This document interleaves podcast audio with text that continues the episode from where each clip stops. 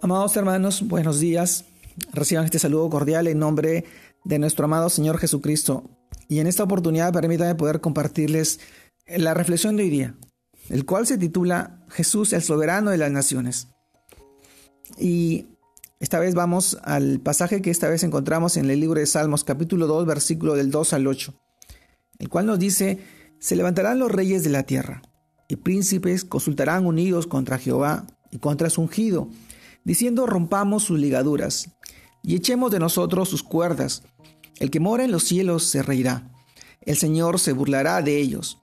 Luego hablará a ellos en su furor y los turbará con su ira. Pero yo he puesto mi rey sobre Sión, mi santo monte. Yo publicaré el decreto Jehová. Me ha dicho, mi hijo eres tú. Yo te engendré hoy. Pídeme y te haré por herencia las naciones y como posesión tuya los confines de la tierra. Salmos capítulo 2 versículos del 2 al 8. También leemos del libro de Hechos capítulo 4 versículos 25 y 26, que por boca de David tu siervo dijiste, ¿por qué se amotinan las gentes y los pueblos piensan cosas vanas? Se reunieron los reyes de la tierra y los príncipes se juntaron en uno contra el Señor y contra su Cristo. Hechos capítulo 4 versículos 25 y 26. Amados hermanos, Jesús, el soberano de las naciones. Y en este título y en estos pasajes nosotros reflexionamos el día de hoy. Y es que este Salmo de David es un himno a Dios, quien es el rey sobre todo y que realiza su dominio sobre la tierra por medio de su ungido.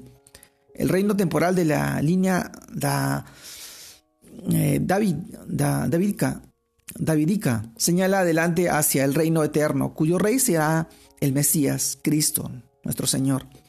Entonces este pasaje del Antiguo Testamento prefigura y apunta hacia la persona de Jesús, porque en él se encuentra su pleno cumplimiento como Rey de Reyes y Señor de Señores. Amados hermanos, aquí, aquí se nos dice que los reyes de la tierra y príncipes aparecerán como los adversarios de Cristo. También los inconversos que ven y que van a, a ser incitados por Satanás, gobernador de este mundo, a atacar toda causa de Dios. Y esto es lo que estamos viendo en este tiempo. Porque todos los gobiernos de este mundo, con sus ambiciosos y corruptos eh, proyectos, están en contra de todas las verdades y preceptos cristianos. Están rompiendo las ligaduras de la conciencia y quitando en todo, en todo ámbito los mandamientos de Dios. ¿Se acuerdan? El, el orden mundial que hoy está rigiendo este mundo se opone a Dios, se opone al gobierno justo y santo del Señor. Recordemos, por lo demás, y por lo tanto, que toda potestad le fue dada a Jesús, en el cielo y en la tierra. Su trono está establecido por los siglos de los siglos. Así lo dice su palabra, por lo que dice Dios que Él se reirá de todos los que se unan en contra de su ungido. Como dice, el que mora en los cielos se reirá, el Señor se burlará de ellos.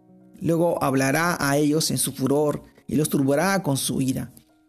Así que mis amados hermanos, aunque se levanten poderes seculares que quieren proscribir el cristianismo, jactándose de que gobernarán el mundo, persiguiendo a la iglesia, como hoy lo vienen haciendo, porque la ven como una amenaza, como un estorbo moral y espiritual, no lo podrán lograr.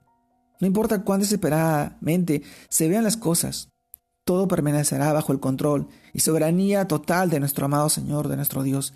Porque Jesús muy claro lo dijo en Mateo capítulo 16, versículo 18.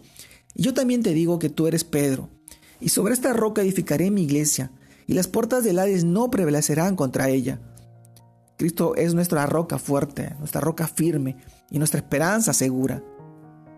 Por muy difíciles que sean los tiempos, que estamos hoy viviendo y pasando, es momento de confiar y humillarnos delante de nuestro Dios, quien nos levantará, nos fortalecerá y avivará, avivará nuestro sentir en Él, aún en medio del caos que estamos pasando. Porque la iglesia tiene las llaves que abren las puertas a Cristo. Él tiene sus ojos puestos en nosotros para que guardemos y darnos la victoria. Él sigue siendo el Señor soberano, siendo el Señor soberano aunque el mundo se rebele contra Él. Como también lo dice en el pasaje de Isaías capítulo 40, versículo 22 y 23. Él está sentado sobre el círculo de la tierra, cuyos moradores son como langostas. Él se extiende los cielos como una cortina, lo despliega como una tienda para morar. Él convierte en nada a los poderosos y al que gobierna la tierra hace como cosa vana. Amén. Amados hermanos, Jesús es soberano de las naciones.